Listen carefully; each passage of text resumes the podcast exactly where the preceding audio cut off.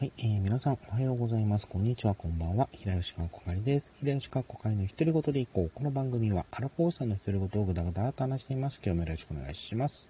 えー、今日はですね、えー、アバタロー戦隊ドンブラザーズの第6話、感想を書いていきたいなと思います。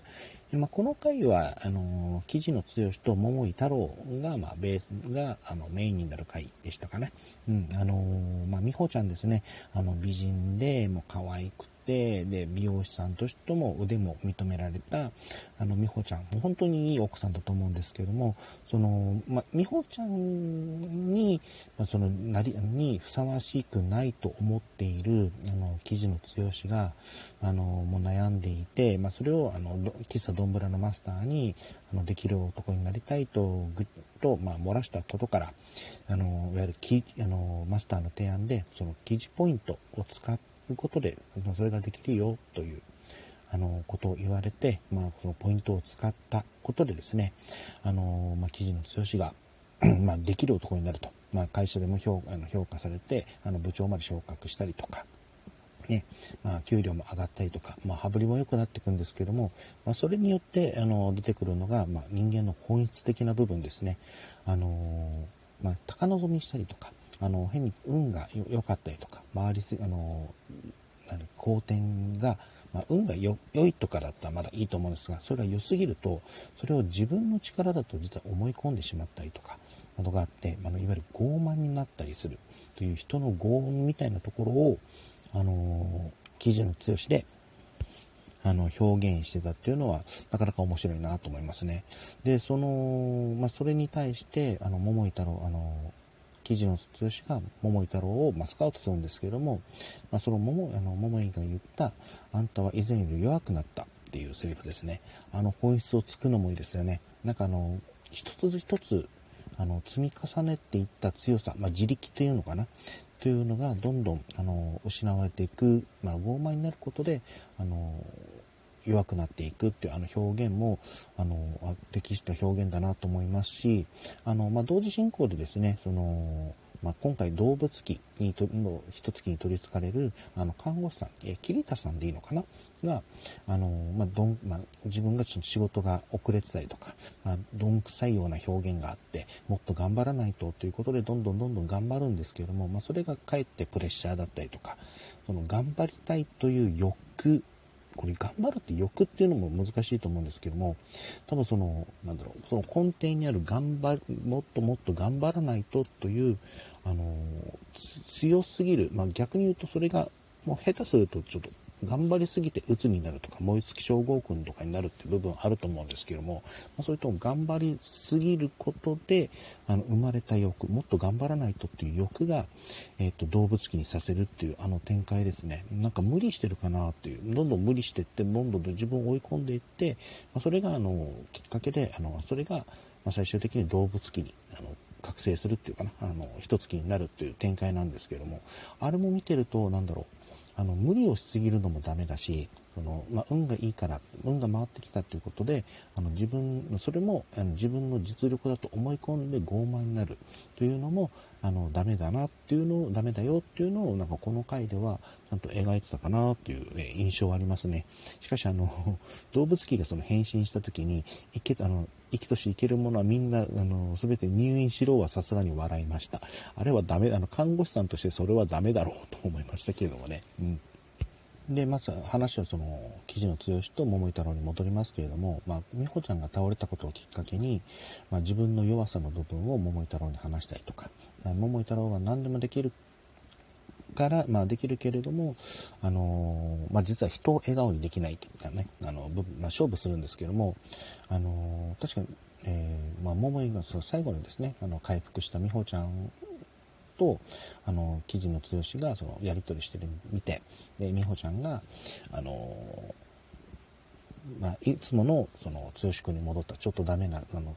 あの、まあ、どんどん変わっていって傲慢になっていく、あの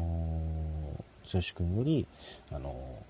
ちょっとダメなぐらいの剛君の方がやっぱ好きって言ったじゃないですか、言うんですけれども、で、あそこでもう、ね、2人がね、もうニコニコしてるのを見て、を、あの、そっと見ている桃井太郎が、あの、じあの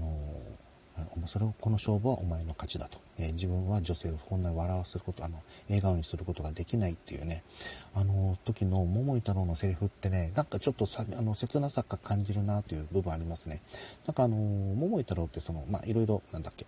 えーと、幸せに幸せを学ぶとかあの相手の相手をよ相手に思いやりをやろう、思いやりで言ってるけれども、実ははためく枠だったりとか、そういったあの人間の感情っていうものも、ある種、なんか理解してないじゃないんですけれども、あのー、まあ、嘘がつけないっていう性格のもともあこともあって、なんか純粋すぎるという部分があるのかな。うん。で、そういったところがあって、で、これもあまり表情として、顔、あの、顔に表情としても出てこないって部分もあるので、なんかその部分も含めて、なんか、桃井太郎ってちょっと、あの、そのさっき言ったね、あの人を、女性、あの、女性をあの笑顔にすることができないって言った時の、あの、切なさがですね、ちょっと、よりちょっと増して感じたなっていう部分ありましたね。うん。あと、まあ、今回でこのドンブラザーズの、まあ、人間界と脳人の世界の部分のあの背景っていうのが少しずつ見えてきましたけれども、あのまあ、人間界のその、え波動によって脳人の世界は支えられていると。で、その脳人のでも、えっと、欲望を持っ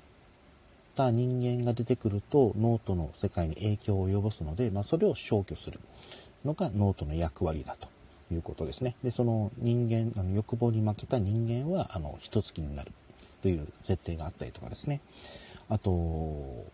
いわゆる、あの、記事、あの今回の話のキジの変身が使ったポイント、あの、キビポイントですね。ああいうの話も出てきましたし、まあ、それを管理してるのが、あの、ドンブラのマスター。まあ、えっ、ー、と、無色だ、にあの、カイトですね。あの、錦田カイトとか、あの、無色だカイトとか、あの、無色、色がないですね。カイトだとか言われてますけれども、あの、マスターが管理してるってことも分かりました。で、あの、ポイントの数なんか見てると、あの、はるかちゃんが一番多かったってことを考えると、なんだろう、桃井太郎への、こう、まあ、あれ、貢献度によって上がってる節もあるんですけども、なんだろう、理解度みたいなものもあるのかなとか、ふと、ちょっと思ったりしましたね。あの最初見た時に、あの、つしくんの、あの、記事の通信のそのポイントが少なかったのが、そういうこともあるのかなとか、ちょっと思ったり、えー、してました。まあ、もしかしたらバトルの貢献度が低いということもあるかもしれないんですけれども、うん、まあ、どんどん、まあ、今後、またこのき、キビポイントの、あの、が、まあ、あの、じゃ、あの、なんだっけ、ポイント表みたいなのが今後出てくると思うので、まあ、それでちょっと考察するのもあるのかなと、えー、思ったりしましたね。うん。あと、そういう意味、えさっきの脳人の話に戻ると、あのえー、脳人の世界に元老院があるっていう設定ですね。ってことは、あの、何かし、まあ、し、あの、ソノイ、ソノニ、え、ソノザの3人に、ま指導している人がいるだろうということもあるので、まあ、これもどう、まあ、今後どう明かされるのかは気になるところですし、あとちょっとふと思ったのが、そういえばその、あの、そのい、その2、その座って、あの、人間の感情がわからないので、まあ、人間から学ぶっていう政治でありますから、え、なんか、あの、まあ、AI っぽい、AI っぽいなっていう部分もありますし、あとその、なんだろう、ノートの世界って、さっき人間界の波動によって成形されていると。あと欲望が、えっ、ー、と、出てくる、強い欲望が出てくると、あの、脳人の世界が不安定になるから、まあ、消去する必要があるっていう、あの、話ですね、を聞いた時に、やっぱりこの脳人の世界って、なんかあの、いわゆるネット社会とか SNS とか、そういった部分をやっぱ意識してる世界観かなっていう部分はありますね。うん。あとさっき、ソノイ、ソノニ、ソノザの3人がなんか AI っぽさがあるなって話して、ふと思ったのも、ふと思ったのが、桃井タロウもそういった意味では AI っぽさはあるよねっていう、ちょ、ちょ、に、ちょっとあの、ついたので、あの、もしかしたらその、一応桃井太郎って正体がまだわからないじゃないですか。あの、おそらく別の世界から来た、えー、人間だろう。まあ、この、あの、人、少なくとも人間界の、あの、普通の人間ではないっていうのはもう、序盤から示唆されてるので、もしかしたらノートの住人とか、っていう可能性もあるのかな、とか、ちょっとふと思いました。あとは、戦闘のペンで言うと、あのジュオ、あの、アルターか、え、ジュオージャーアルターですね、の初登場会でもありましたね。なんかあの、アルター戦ってね、なんかあの、ちょっとコマコマしてる部分があって、コミカ、の、戦闘の、あの、普通のその戦隊ヒーローのその戦隊戦の、あの、なんか連携アクションとか、なま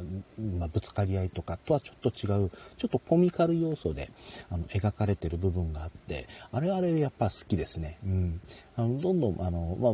今後また出てくるのかな？あの、アルターギアっていうの、アルターギアとか出てくると思うので、まあ、この辺りのアクションもどんどん見せるアクションで、まあ、